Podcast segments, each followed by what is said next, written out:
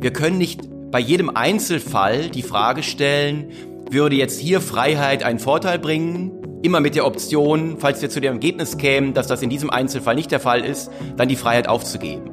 Jeder Einzelne in einer äh, Gesellschaft sollte ein großes Interesse daran haben, dass jeder andere, jedes andere Gesellschaftsmitglied seine Meinung frei zum Ausdruck bringen kann, weil man selber davon profitiert. Herzlich willkommen zum Chefgespräch, dem Podcast der Wirtschaftswoche. Makro, Mikro, Mammon. Wie Top-Ökonomen die Wirtschaft sehen. Mit Malte Fischer. Herzlich willkommen beim Chefgespräch, dem Podcast der Wirtschaftswoche. Mein Name ist Malte Fischer. Ich bin der Chefvolkswirt der Wirtschaftswoche. Was uns heute mangelt, ist eine liberale Utopie, ein liberaler Radikalismus, der weder die bestehenden Interessengruppen schont, noch sich auf Dinge beschränkt, die heute politisch möglich erscheinen. Das schrieb Friedrich August von Hayek 1949. In einer Zeit, in der Planwirtschaft und Sozialismus auf dem Vormarsch waren. Geboren 1899 in Wien, gestorben 1992 in Freiburg im Breisgau. Ökonom und Sozialphilosoph. Herausragender Vertreter der österreichischen Schule der Nationalökonomie. Träger des Wirtschaftsnobelpreises und intellektueller Impulsgeber für Politiker wie Margaret Thatcher und Ronald Reagan. Das ist in aller Kürze der Steckbrief von Friedrich August von Hayek, einem der wohl größten und einflussreichsten Denker des 20. Jahrhunderts. Über das Werk, die Gedanken und die Theorien von Hayek und deren Bedeutung für die aktuelle Politik will ich heute mit Stefan Kotz sprechen. Stefan Kotz ist Leiter der Konjunkturabteilung am Institut für Weltwirtschaft in Kiel, Professor an der BITS Hochschule in Berlin und seit dem 14. Juni frisch gewählter Vorsitzender der Friedrich August von Hayek Gesellschaft. Herzlich willkommen, Stefan. Guten Tag. Stefan, du bist ein ausgewiesener Kenner des Werks und der Gedanken von Hayek und der österreichischen Schule. War Hayek wirklich der Liberale? War er ein radikaler Liberaler, so wie er das in seinem Zitat gefordert hat? Oder wie würdest du den Satz fortsetzen, der beginnt, Friedrich August von Hayek war? War sicherlich ein radikaler, aber radikal im Sinne seines Denkansatzes, also wirklich im Sinne der Dinge auf den Grund zu gehen. Und äh, was ihn auszeichnet, ist eben, dass er das ökonomische Denken, was heute sehr eng gefasst wird, mit äh, einer Sozialphilosophie verbunden hat. Und äh, das Radikale an seinem Denkansatz ist eben nicht äh, die Konfrontationslinie zwischen links und rechts zu sehen, sondern zwischen Kollektivisten auf der einen Seite und eben Liberalen auf der anderen Seite. Und damit geht es letztendlich um die Frage, wie gehen wir mit großen anonymen Gesellschaften um?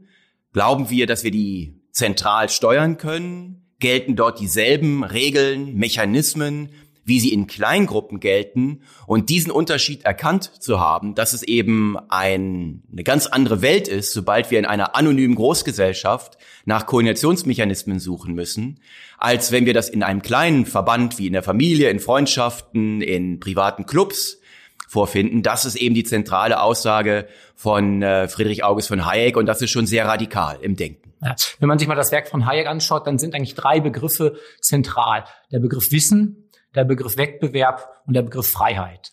Vielleicht fangen wir mal an mit dem Begriff Wissen. Den meisten Studenten ist ja Hayek eigentlich bekannt mit diesem, mit diesem Sprichwort Anmaßung von Wissen, das wird ja meist in dem Kontext von politischen Gestaltungsansprüchen gebraucht.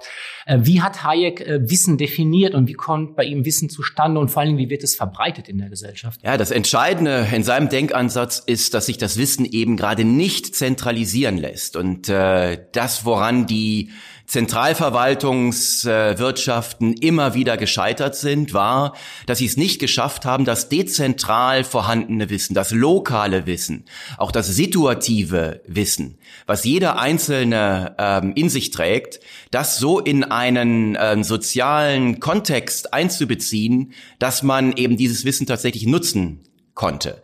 Also das Produktive an marktwirtschaftlichen Systemen ist, dass sie ein System bereitstellen, über das jeder seinen individuellen Wissensbeitrag äh, leisten kann. Das äh, diese Großteil dieses Wissens wird dann zusammengedampft in ganz einfachen Signalen, den Preissignalen, und daran können sich äh, Menschen orientieren.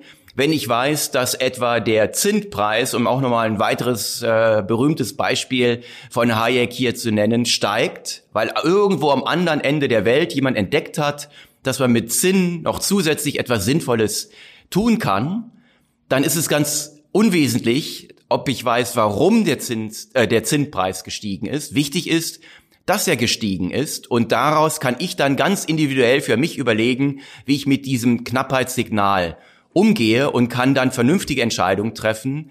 Das könnte ich in einer Zentralverwaltungswirtschaft nicht. Die wäre viel zu behäbig und könnte mir auch gar nicht sagen, was ich jetzt tun soll. Also das heißt, die Preise sind wichtig auch als im Signal für das Wissen, das im Markt dezentral vorhanden ist, dass die transportieren das so an den Kunden und an den Produzenten. Ja, als Wissensträger ja. und zwar um den Erdball herum.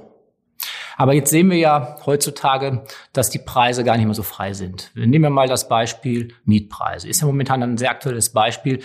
Die Politik will die Mietpreise bremsen. Eine Mietpreisbremse ist bereits eingerichtet. Jetzt wird die Diskussion geführt über einen Mietpreisdeckel. Was würde Hayek zu solchen Problemen sagen? Ja, er würde sagen, dass wir die Probleme, die man lösen will, mit diesen Instrumenten eben gerade nicht löst, sondern das Ganze noch weiter verschlimmert. Die, der Anstieg der Mieten ist ja nicht darauf zurückzuführen, dass wir irgendwelche gierigen Vermieter hätten, die jetzt einfach mal so, weil es ihnen in den äh, Sinn kommt, die Mieten erhöhen, um die äh, Mieter auszubeuten, sondern der Preisdruck kommt ja daher etwa in den großen Ballungsräumen, dass immer mehr Menschen in diese Ballungsräume ähm, ziehen wollen. Damit wird dort der Wohnraum knapp und das Marktsignal sagt jetzt eben, Leute, wenn ihr jetzt hier wohnen wollt, überlegt euch mal, ob ihr wirklich noch 90 oder 120 Quadratmeter braucht, wenn ihr vielleicht nur zu zweit wohnt, oder vielleicht geht's auch kleiner. Das heißt, der Markt würde jetzt den Anreiz geben, etwas zusammenzurücken, Platz zu machen, um die äh, kurzfristig nicht vermehrbaren äh, äh, Wohnungsbestände eben besser zu nutzen. Gleichzeitig gäbe es einen Anreiz, neuen Wohnraum zu schaffen. Und äh, wenn man dieses Signal jetzt kappt, weil man diejenigen schützen möchte, die bereits eine Wohnung zu einem recht günstigen Preis haben, dann äh, wird eben willkürlich diskriminiert zwischen denen, die schon da sind und die, die erst kommen wollen. Wenn man so will, ist das am Ende eine Form von Fremdenfeindlichkeit, denn man setzt alle, die schon in den großen Ballungsräumen sind, unter den staatlichen Schutz und die, die erst kommen wollen, denen sagt man, ihr müsst leider draußen bleiben. Jetzt würden die Politiker natürlich sagen, okay, das hört sich so nach radikaler Marktphilosophie an, aber der Staat kann das besser und schneller, bevor da die Preissignale irgendwelche Investoren angelockt haben, bauen wir mal von staatlicher Seite entsprechende Wohnungen dahin. Der Staat übernimmt den sogenannten sozialen Wohnungsbau und das funktioniert schneller, zielgerichteter und ähm, besser an die Kundengruppen angepasst. Ist das eine valide Position? Ja, das wird ja sehr gerne als sozialer Wohnungsbau äh, bezeichnet, aber da schon die Vokabel äh, unpassend. Äh, jede Form von ökonomischer Kooperation, die im Markt stattfindet, hat eine soziale Dimension, weil sie ja Menschen zusammenbringt, die dann ihren gegenseitigen Vorteil wahrnehmen können. Aber wenn der Staat nun auftritt, dann tut er das ja, weil er nach anderen Kriterien den Wohnraum zuteilen will, als es der Markt tut. Der Markt macht es nach Zahlungsbereitschaft, wenn das nicht gelten soll, weil der Staat aktiv ist, dann muss man sich ja fragen, nach welchen Kriterien teilt denn der Staat den Wohnraum zu? Die berühmten Wohnberechtigungsscheine kommen dann ins Spiel. Das heißt, hier wird jetzt auch diskriminiert werden. Dann wird nicht mehr nach Zahlungsbereitschaft diskriminiert, sondern danach, wer kommt am einfachsten an diese Wohnberechtigungsscheine. Das ist das erste große Problem, dass natürlich hier äh, alle Instrumente genutzt werden, um diese staatliche, diesen staatliches, die staatliche Privileg zu bekommen. Also äh, auch Korruption wird damit äh, leichter möglich, weil der Staat eben sagt, ich äh, vergebe etwas unter dem Marktpreis und dann zieht er alle diejenigen an, die an diese Subventionen kommen wollen. Und wir wissen ja auch alle von den Fehlbelegungsproblemen, man hat dann als Student möglicherweise relativ gute Chancen, an so eine vergünstigte Wohnung zu kommen. Die Studenten von heute sind aber die besser verdienenden von morgen. Und auch wenn sie dann in den Genuss höherer Einkommen gekommen sind, sind sie immer noch sozusagen ähm, vom Staat protegiert.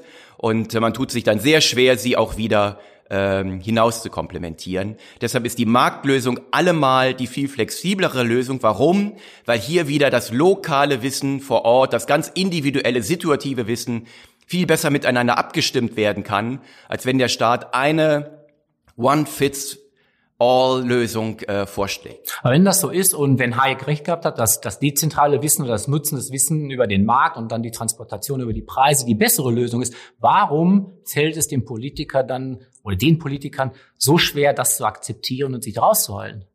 Ja, grundsätzlich ist natürlich für jemanden, der politisch antritt, immer äh, etwas schwieriger zu akzeptieren, Dinge nicht zu tun, als einfach mal sehr aktivistisch vorzupreschen. Sehr oft kommen dann die Vorzeigearmen äh, die man sehr gut auch medial präsentieren kann. Also jemand hat schon seit 30, 40 Jahren in einer Wohnung gelebt und den sucht man sich heraus, den zerrt man vor die Kamera äh, und appelliert dann äh, an die äh, Instinkte der Menschen. All diejenigen, die deshalb nicht zum Zuge kommen, die sieht man eben nicht. Und die sind dann eben auch nicht so einfach ähm, zu mobilisieren, um das in Wählerstimmen äh, umzusetzen. Das dürfen wir nie vergessen. Politiker sind ja nicht äh, schlechtere Menschen als andere Menschen. Sie sind einem ganz bestimmten Anreizschema ausgesetzt. Sie müssen für ihre Überzeugungen auch gewählt werden. Und es ist eben viel schwieriger für abstrakte Regeln, die man vertritt, gewählt zu werden, als auch für den ganz konkreten Interventionismus. Aber man kann das auch umdrehen. Man kann auch mal zeigen, wie dieser Interventionismus zu Ungerechtigkeiten führt. Nehmen wir mal an, wir haben ein älteres Ehepaar, was auf 120 Quadratmetern wohnt, mitten in der Stadt, in der Nähe von einem Kindergarten oder einer Schule. Und eine vierköpfige Familie sucht händeringend nach Wohnraum. Jetzt würde der Markt sicherlich äh, den das Signal geben an die beiden älteren äh, ähm, äh, Menschen, der äh, die, die Kosten, die ihr verursacht, dadurch, dass ihr auf relativ großem Wohnraum zu Hause seid, die sind höher, als ihr es bislang gedacht habt, weil immer mehr Menschen in die Stadt kommen wollen. Eigentlich müssten wir hier näher zusammenrücken. Es wäre für, es wäre vernünftig, wenn ihr etwa die Wohnung tauscht mit der größeren Familie und euch dann auf irgendeinen Preisabschlag oder dergleichen einigt. Wenn das aber nicht geschieht, weil die Mieten gedeckelt werden, dann kriegen die niemals dieses Signal, dass ganz konkret auch ihre Wohnungsbeanspruchung für andere Leute eben relativ hohe Kosten verursacht. Und deshalb ist es eben immer nur sehr vordergründig zu meinen, die die, die Besitzstände unangetastet zu lassen. Wenn sich die Lebensbedingungen ändern, wenn sich die Knappheitsbedingungen ändern, wie Ökonomen sagen, dann müssen die Preise reagieren.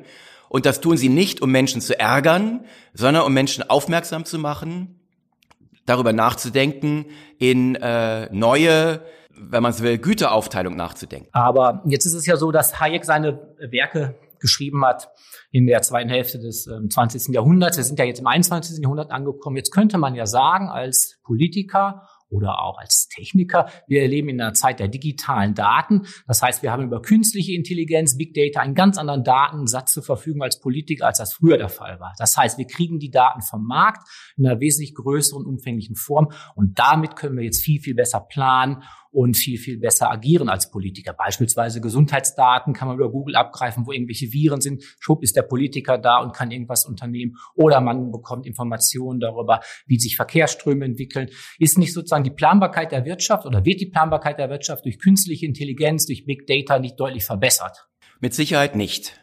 Diese Illusionen hingen auch schon die frühen Verfechter der Zentralverwaltungswirtschaft äh, an, die so in den 40er, 50er Jahren glaubten, als die ersten Großrechner äh, aufkamen, jetzt endlich könnten sie die Planungsaufgabe äh, bewältigen. Das große Missverständnis dabei ist, dass man meint, das sei in erster Linie ein Rechenproblem, ein mathematisches Problem, als könne man äh, die Marktergebnisse ausrechnen. Das verkennt, äh, und dagegen hat sich auch Hayek immer wieder gewandt, das verkennt in krassem Maße, worum es im Wettbewerb geht, nämlich es geht darum, neues Wissen zu entdecken, überhaupt erst über Marktpreise sich heranzutasten an äh, so etwas wie ein mögliches Gleichgewicht, was wir im Übrigen auch niemals erreichen werden. Also wir können die Ergebnisse von Wettbewerbsprozessen eben gerade nicht ausrechnen. Und zwar nicht, weil wir zu wenig Rechenpower hätten, sondern weil sich äh, diese Fragen einfach der äh, Mathematisierung entziehen. Am Ende geht es darum, äh, das, was die Menschen umtreibt, ihre Präferenzen, so in einen sozialen Koordinationsprozess einzuspeisen, dass sie sich dort niederschlagen können, dass sie sich dort Geltung verschaffen. Und das können uns die Computer nicht abnehmen. Im Folgenden hören Sie eine kurze werbliche Einspielung. Danach geht es mit dem Vivo-Chefgespräch weiter. Um die Potenziale von künstlicher Intelligenz wertschöpfend und gezielt zu nutzen, muss Ihr Unternehmen eine ganzheitliche Strategie und ein klares Zielbild verfolgen, um zur Data-Driven Company zu werden. Die Experten von KPMG begleiten Sie bei dieser Transformation hin zum innovativen Unternehmen der Zukunft. Damit nutzen Sie alle Vorteile, die Technologie und Umsetzungsstärke mit sich bringen. Mehr als Sie erwarten. Consulting von KPMG. Weitere Informationen finden Sie in den Show Notes. Du hast gleich ähm, zu Anfang schon einen wichtigen Punkt erwähnt, den man hier vielleicht nochmal ähm, ansprechen könnte, und zwar die ähm, Überlegung von Hayek, dass die Regeln, in denen eine Gesellschaft lebt, sich sehr stark unterscheidet, in welcher Form die Gesellschaft existiert. Diese sogenannte Stammesgesellschaft, die man vielleicht reduzieren kann, im, im kleinsten Form auf eine Familie, ähm, funktioniert ja in der Hayekschen ähm, Welt oder in der Hayekschen Überlegung nach anderen Regeln als eine Großgesellschaft. Das heißt, ähm, ähm, man muss lernen, letztendlich mit anderen Regeln zu leben. Äh, was ist die Bedeutung dieser, dieser Überlegung von Hayek auch für die heutige Zeit? Das ist ganz fundamental, denn äh, Kollektivisten appellieren immer wieder an unsere Urinstinkte. Und äh, diese Urinstinkte rühren genau von dem, was du angesprochen hattest. Wir sind über Jahrtausende als Menschheit in kleinen Gruppen beieinander gewesen. Und dort dominieren dann ähm, Werte wie äh, Zusammenhalt, wie Solidarität, wie Altruismus, all das, was wir heute eben in den Familien immer noch finden. Eltern fragen nicht nach dem Nutzen oder der Gegenleistung ihrer Kinder. Sie fühlen sich mit ihren Kindern auf ganz äh, intime Weise verbunden. Unsere Freunde würden wir niemals zur Kasse bitten, wenn wir ihnen einen Gefallen tun. Das funktioniert bis heute. Das stabilisiert Kleingruppen. Das große Missverständnis der Kollektivisten ist, diese Form von sozialen Regeln zu übertragen auf die anonyme Großgesellschaft und dann appellieren sie immer wieder an unsere Urinstinkte. Wir sollten doch solidarisch sein, allein deshalb, weil wir denselben Pass mit uns herumtragen. Aber ich soll dann solidarisch sein mit Menschen, die ich überhaupt nicht kenne. Warum sollte ich etwa mit einem Rechtsradikalen aus Kassel solidarischer sein als mit einem guten Freund aus Nigeria. Dafür gibt es ja gar keine Begründung. Das heißt, man versucht dann ein Großkollektiv abzugrenzen und die Menschen dazu zu bringen, sich innerhalb dieses Großkollektivs so zu verhalten, als sei das eine große Familie. Genau das ist aber ein krasses Missverständnis und führt dann dazu, dass diese Großgesellschaften äh, früher oder später äh, implodieren. Und äh, was uns Märkte und insbesondere äh, offene Grenzen ermöglichen, ist ja mit Menschen zu kooperieren, die ganz anderswo zu Hause sind. Äh, das fragt nicht nach der Hautfarbe, das fragt nicht nach der Sprache, nicht nach der Religion, nicht nach anderen Merkmalen, sondern man kann sich weltweit den Tauschpartner aussuchen. Das ist die Idee einer anonymen Großgesellschaft. Das ist im Übrigen auch die Idee der Globalisierung, die immer wieder ähm, in ein äh, schiefes Licht äh, gerückt wird. Aber alle diejenigen, die an die Urinstinkte appellieren, sind auch immer diejenigen, die Grenzen zwischen Menschen aufbauen, die das eine Kollektiv gegenüber dem anderen Kollektiv abgrenzen. Und das ist das Urübel, was uns im 20. Jahrhundert die größten Katastrophen beschert hat. Das heißt, man müsse, man kann sich das vorstellen, dass die Gesellschaft ist, die Menschen, ähm, in gewisser Weise lernen müssen, aus dieser atavistischen Denkstruktur auszubrechen und sich an Regeln zu halten, die ihnen eigentlich nicht im Blut liegen, das mal so zu sagen. Das heißt, man braucht einen gewissen kognitiven Erkenntnisprozess oder eben als Zivilisationsprozess, oder wie soll ich das interpretieren? So ist es. Das sind eben abstrakte Regeln. Auch der Fairnessbegriff ist jetzt ein ganz anderer. Äh, Gerechtigkeit ist ja eine Vokabel, die den politischen Diskurs äh, immer wieder durchdringt. Äh, nur Gerechtigkeit bedeutet eben in einer anonymen Großgesellschaft, dass ich akzeptiere, dass bestimmte abstrakte Regeln für alle gleichermaßen gelten. Nur in dieser Weise kann man dann Fairness überhaupt äh, zu einem Wert machen, der universell ist. Und äh, der Begriff Gerechtigkeit oder in der sehr populären Form der sogenannten sozialen Gerechtigkeit, was schon mal eigentlich eine Nonsensvokabel ist, denn Gerechtigkeit kann ja nur zwischen verschiedenen Menschen, also nur in einem sozialen Kontext überhaupt einen Sinn ergeben. Deshalb ist soziale Gerechtigkeit sowieso doppelt gemoppelt. Leider haben wir ja den Begriff sozial immer gleich mit Verteilungsfragen äh, zusammengesetzt. Aber all diejenigen, die über soziale Gerechtigkeit äh, sprechen, haben sehr selten eine wirklich gut durchdachte kosmopolitische Moral, die hinter diesen äh, Forderungen nach sozialer Gerechtigkeit liegt. Denn äh, wenn wir etwa mal die äh, die, die Effekte von Freihandel betrachten, wo Menschen über den Globus ihren gegenseitigen Vorteil suchen können, dann kann das dazu führen, dass hierzulande jemand seinen Tauschpartner verliert, den er bislang hatte, deshalb vielleicht auch eine Einkommenseinbuße hinnehmen muss, dafür aber jemand anders auf der Welt einen neuen vorteilhaften Tauschpartner entdeckt. Und da kann ich jetzt nicht von sozialer Ungerechtigkeit sprechen, wenn ich nur auf denjenigen schaue, der gerade seinen Tauschvorteil einem anderen gegenüber abgeben muss. Also diese Form von sozialer Gerechtigkeit spielt am Ende des Tages Menschen gegeneinander aus. Und das ist keine universelle äh, Regel, die wir uns äh, zu eigen machen können. Ein anderer Begriff, der, das Werk von Freie, von, von Hayek prägt, der jetzt aber auch mit dem, was wir gerade besprochen haben, in Verbindung steht, ist der Begriff der, der Freiheit. Ähm, ich zitiere jetzt mal Hayek aus seinem Werk. Hayek hat geschrieben, sobald die Freiheit als Zweckmäßigkeitsfrage behandelt wird, ist ihre fortschreitende Untergrabung und schließlich Zerstörung unvermeidlich. Und er schrieb dann darüber hinaus auch noch, eine wirksame Verteidigung der Freiheit muss Zitat, notwendig unbeugsam, dogmatisch und doktrinär sein und darf keine Zugeständnisse an Zweckmäßigkeitserwägungen machen.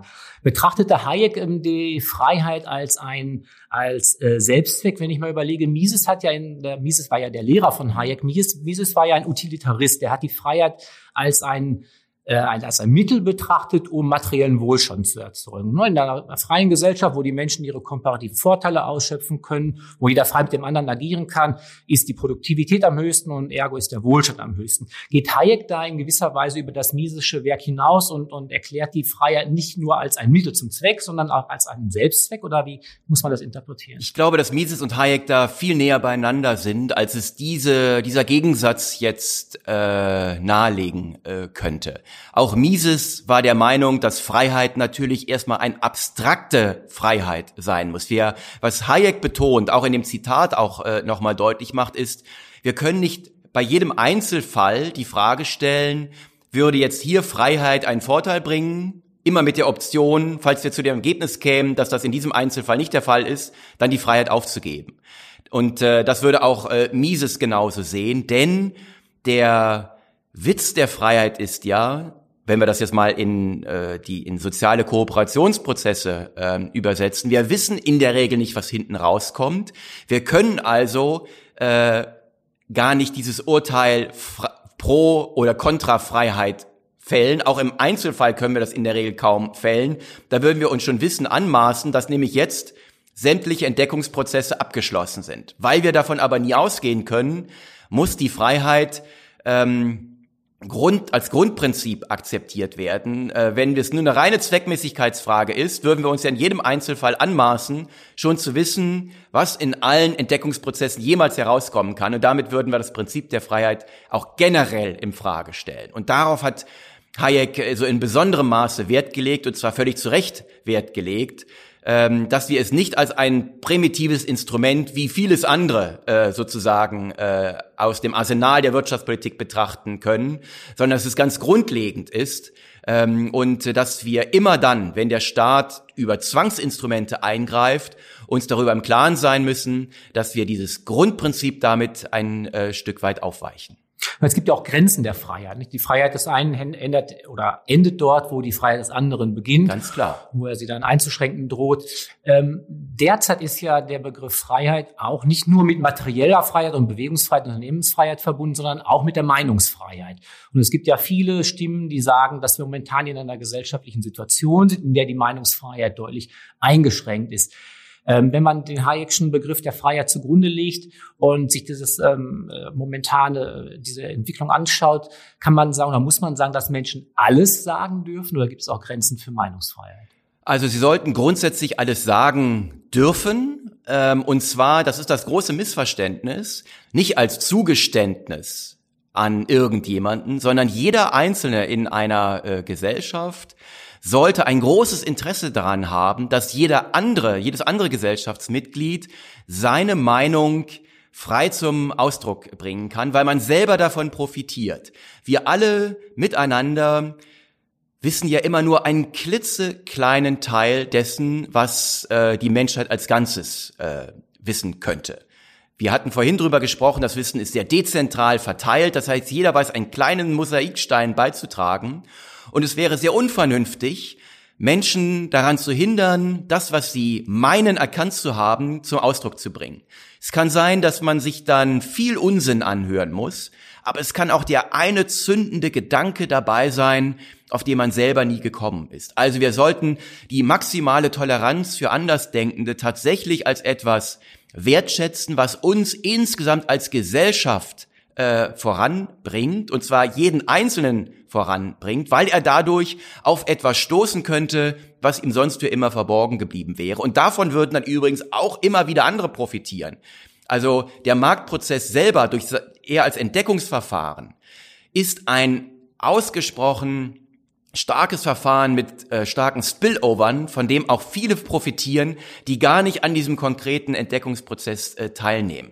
Natürlich kann das nicht bedeuten, dass man üble Nachrede oder Verunglimpfung darunter fest. Das ist ja keine Meinungsäußerung.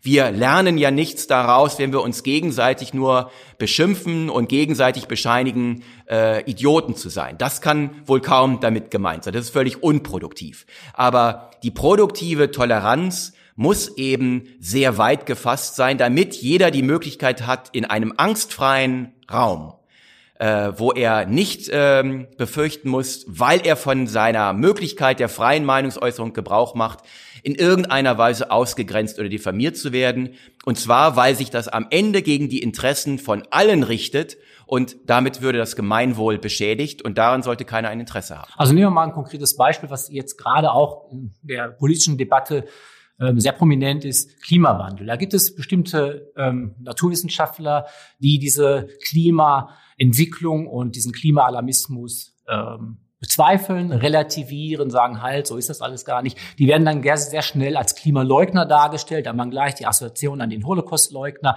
Ist das eine Entwicklung, die Hayek so begrüßen würde? Wird er sagen, ja, das ist die wissenschaftliche Erkenntnis, da müssen wir das jetzt hinnehmen. Alle, die was anderes meinen, sind halt Leugner. Oder wird er sagen, Leute, hört mal auf die, reflektiert? Also Hayek würde mit Sicherheit äh, sagen, äh, gerade weil es so eine wichtige Aufgabe ist, müssen alle Meinungen zugelassen werden. Äh, Klimawandel kann hohe äh, Kosten mit sich bringen, aber auch die Vermeidung von Klimawandel, wenn man ihn anstrebt, äh, hat ebenfalls äh, hohe Kosten zur Folge. Das heißt, hier muss ein äh, Prozess äh, in Gang gesetzt werden, gerade weil es vielen ein wichtiges Thema ist, wo möglichst viele Aspekte eingespeist werden können. Wenn wir das von vornherein verengen und etwa die Kosten der Vermeidung völlig ausblenden, dann laufen wir natürlich in eine äh, in eine Entwicklung hinein, die in der Regel viel viel viel teurer wird als eine, die versucht von vornherein möglichst viele Aspekte mit äh, einzuspeisen. Und äh, es ist niemandem geholfen, Meinungen zu äh, unterdrücken.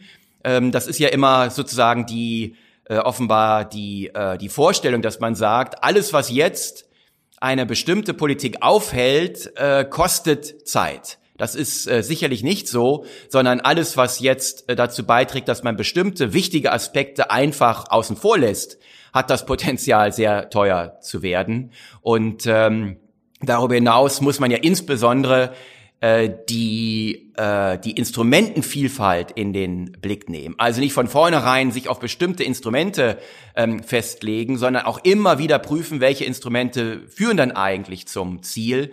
Derzeit führen wir hier in Deutschland eine Debatte, die eine zum großen Teil eine reine Gesinnungsethik äh, äh, zur Grundlage hat und keine Verantwortungsethik. Also wir haben fast schon so etwas wie eine moderne Form vom Ablasshandel, wo man sagt, Wir nehmen einfach jetzt mal hohe Kosten äh, auf uns, etwa durch die Art und Weise, wie wir Energiepolitik betreiben, äh, dass wir jetzt Kohlekraftwerke äh, abschalten. Das kostet uns etwas und meint damit schon einen Beitrag geliefert zu haben. Tatsächlich liefert es aber, äh, wenn überhaupt, nur einen sehr geringen Beitrag. Und am Ende ist es dem Klima egal, wie viel Kosten wir auf uns genommen haben. Am Ende zählen die Resultate und das Nachdenken, diese brodelnde Atmosphäre, die es braucht, um auf die besten Lösungen zu kommen, brauchen wir gerade dann, wenn es um wichtige Fragen geht. Von daher sollten alle, denen Klima wirklich am Herzen liegt, gleichzeitig dafür eintreten, äh, ein breites Meinungsspektrum hier möglich zu machen. Das Werk von Hayek durchzieht, der aber mit der Freiheit natürlich eng verknüpft ist, ist der Begriff des Wettbewerbs. In welchem Zusammenhang, in welchem Verhältnis stehen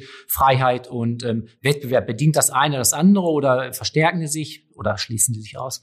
Wettbewerb ist letztendlich die Folge von äh, Freiheit. Wettbewerb heißt ja, ich kann mir meinen Tauschpartner frei aussuchen, und zwar weltweit. Es gibt keinen Grund, warum ich zwei Menschen von einem Tausch ausschließen soll, denn beide profitieren ja davon. Tausch ist eine freiwillige Interaktion, da ist die Kooperationsprämie bereits eingebaut, deshalb gibt es typischerweise einen Handshake nach jedem Geschäftsamschluss äh, und beide bedanken sich beieinander, weil beide einen Vorteil davon haben. Das heißt, grundsätzlich bringen uns freiwillige Kooperationen über Tauschprozesse äh, voran und äh, sie setzen natürlich voraus, dass ich die Freiheit habe, weltweit nach Kooperationspartnern zu, äh, zu schauen. Und daraus erwächst dann erst dieser, äh, ja, dieser extrem kreative, brodelnde Prozess, von dem erstaunlicherweise eben auch gerade die profitieren, äh, insbesondere als Konsumenten, aber auch als Arbeitnehmer, die gar nicht so aktiv dabei mitmischen. Das wird immer wieder übersehen, dass Wettbewerbsprozesse nicht zuletzt denjenigen zugutekommen, die sich daran gar nicht so aktiv beteiligen. Aber Wettbewerb ist ja auch, so wie das ja immer dargestellt, ein Entmachtungsverfahren oder ein Entmachtungsinstrument. Ist es von daher notwendig, dass man den Wettbewerb schützt, insbesondere jetzt vor dem Hintergrund der Diskussion um Kartellkontrollen oder eben halt auch die Kontrolle von großen Hightech-Unternehmen? Ne? Die Diskussion geht ja momentan im politischen Raum um, dass man große Tech-Unternehmen aufspaltet, Amazon oder Facebook zerschlägt. Muss man den Wettbewerb vor diesen Giganten schützen? Hayek wäre dort vermutlich sehr, sehr vorsichtig, denn äh, wir haben heutzutage äh, die Tendenz dazu, ähm, Unternehmen für die dominante Position in einem Markt anzuprangern, den es ohne sie gar nicht gäbe. Und äh, wir dürfen auch nicht übersehen, dass all diese Giganten in einem starken potenziellen Wettbewerb stehen. Das heißt, wir können die Wettbewerbsintensität nicht danach beurteilen, indem wir einfach die aktuell sichtbaren äh, Spieler abzählen und sagen, oh, das sind nur wenige, offenbar gibt es da wenig Wettbewerb. Es kann genau umgekehrt sein. Wir sehen die Tatsache, dass offenbar auch die großen Google, Amazon, Apple, wie sie alle heißen, dass die offenbar in einem sehr starken Wettbewerb stehen. Nicht in diesem statischen Modell, wie das die Anfängerkurse der äh, VWL ähm, äh, zeigen, indem man da irgendwie so ein statisches Gleichgewicht äh, ausrechnet, sondern sie stehen in einem sehr starken dynamischen Wettbewerb und auch darauf hat ja Hayek immer in besonderem Maße hingewiesen. Und äh, woran kann man das besonders deutlich erkennen? Nun, man erkennt es an zwei Dingen. Zum einen daran, dass diese Unternehmen viel Geld in Forschung und Entwicklung stecken. Das täten sie nicht, wenn sie sich auf ihren Monopolpositionen ausruhen könnten. Dann könnten sie ja einfach träge werden, die äh, Monopolrenten kassieren und sich ein schönes Leben machen. Können sie aber nicht, sondern sie sind weltweit im Wettbewerb um die besten Talente, um neue Ideen. Sie stecken viel Geld in Forschung und Entwicklung. Und auf der anderen Seite sehen wir, ja, es gibt dominante Marktpositionen, aber typischerweise immer nur für die äh, für eine Technologiestufe. Und äh, wer in einem Markt mal eine bestimmte Dominanz erreicht hat, kann das nicht automatisch auf die nächste Technologiestufe übertragen. Das sehen wir bei Microsoft. Die waren dominant auf dem Markt für äh, Desktop-Betriebssysteme. Sie haben es aber nicht vermocht, diese Dominanz etwa auf die Suchmaschinenmärkte zu übertragen oder auf die mobilen Plattformen zu übertragen. Dort sind neue, abermals dominante Spieler entstanden und auch die werden irgendwann abgelöst, wenn äh, die Technologiekarawane weiterzieht. Und genau das macht den Wettbewerbsprozess aus. Und je dynamischer die Märkte sind, je mehr dort neue Produkte immer wieder hervorkommen, desto weniger haben dort Wettbewerbsbehörden etwas zu suchen. Lass uns noch mal ganz kurz zum Abschluss ähm, über die Perspektive reden, die die österreichische Schule momentan hat. Ähm, Hayek war ja nicht der Schlusspunkt der österreichischen Schule. Es gibt ja die Weiterentwicklungen über, ähm, über Tirzner und es gibt die Weiterentwicklung über Murray Rothbard, Hermann Hans-Hermann Hoppe, die in die libertäre Sozialphilosophie hineinstrahlen. Wie beurteilst du die Entwicklungsperspektiven der österreichischen Schule und vor allen Dingen, was ist die Rolle der Hayek-Gesellschaft, dessen, deren Vorsitzender du jetzt bist, in diesem ähm, Zusammenhang ähm, für, für Öffentlichkeit zu sorgen? Wie beurteilst du das Ganze? Die österreichische Schule hat äh, seit Beginn an sich immer wieder sehr kritisch mit dem jeweiligen Mainstream auseinandergesetzt, ganz wichtige Impulse äh, dabei geliefert. Vieles von dem, was heute Common Sense ist in äh, den Wirtschaftswissenschaften, verdanken wir den Impulsen aus der österreichischen Schule und äh, diese Rolle spielt sie bis heute. Äh, deshalb war sie typischerweise auch nie besonders beliebt, weil sie immer sich wieder mit dem Mainstream auseinandergesetzt hat. Ob es die damalige historische Schule in Deutschland war, ob es die Sozialismusdebatte war, ob es die Keynesianismusdebatte ist oder ob es die heutige Debatte ist etwa über die Geldpolitik. Äh, Immer wieder kamen die, äh, kamen die, äh, die zentralen Fragen, also das äh, Hinweisen auf die offenen Wunden äh, des Mainstreams, ähm, haben uns sozusagen produktiv vorangebracht. Und äh, genau so verstehe ich auch äh, den Beitrag der österreichischen äh, Schule als Inspirationsquelle, als diejenigen, die den Finger in die Wunde legen und es nicht einfach glattbügeln, mit, indem sie die eigentlichen Probleme ausklammern und äh, per Annahme ausschließen.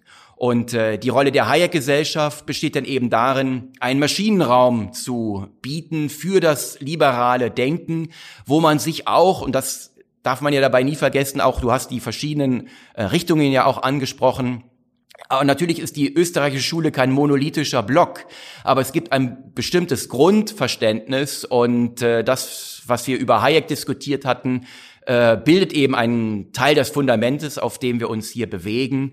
Und äh, hier immer wieder, dass die liberalen Ideen auf die neuen äh, Bedingungen in der Welt, in der wir leben, anzuwenden, auch die ja auch innerhalb der österreichischen Schule noch nicht abschließend gelösten Fragen, immer wieder neu ähm, zu reflektieren und zwar auf hohem Niveau zu reflektieren, wo man davon ausgehen kann, dass viele die Grundlagen, äh, die Grundlagen äh, gut kennen.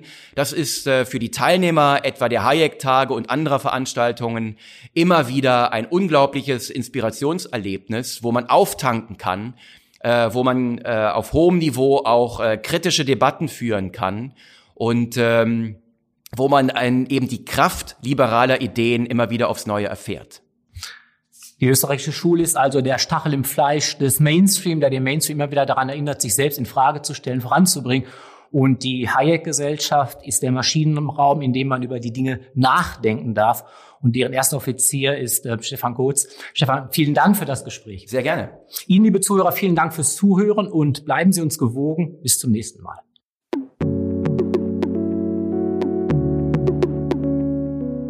Das war Chefgespräch, der Podcast der Wirtschaftswoche. Makro, Mikro, Mammon. Wie Topökonomen die Wirtschaft sehen. Mit Malte Fischer. Unser Podcast wird produziert von Sandra Beuko, Anna Höhnscheid, Ellen Kreuer und Lutz Knappmann. Neue Folgen erscheinen immer freitags um 15 Uhr. Wie Sie unseren Podcast abonnieren können, dazu finden Sie alle Informationen unter vivo.de slash podcast. Herzlichen Dank fürs Zuhören. Bis nächste Woche.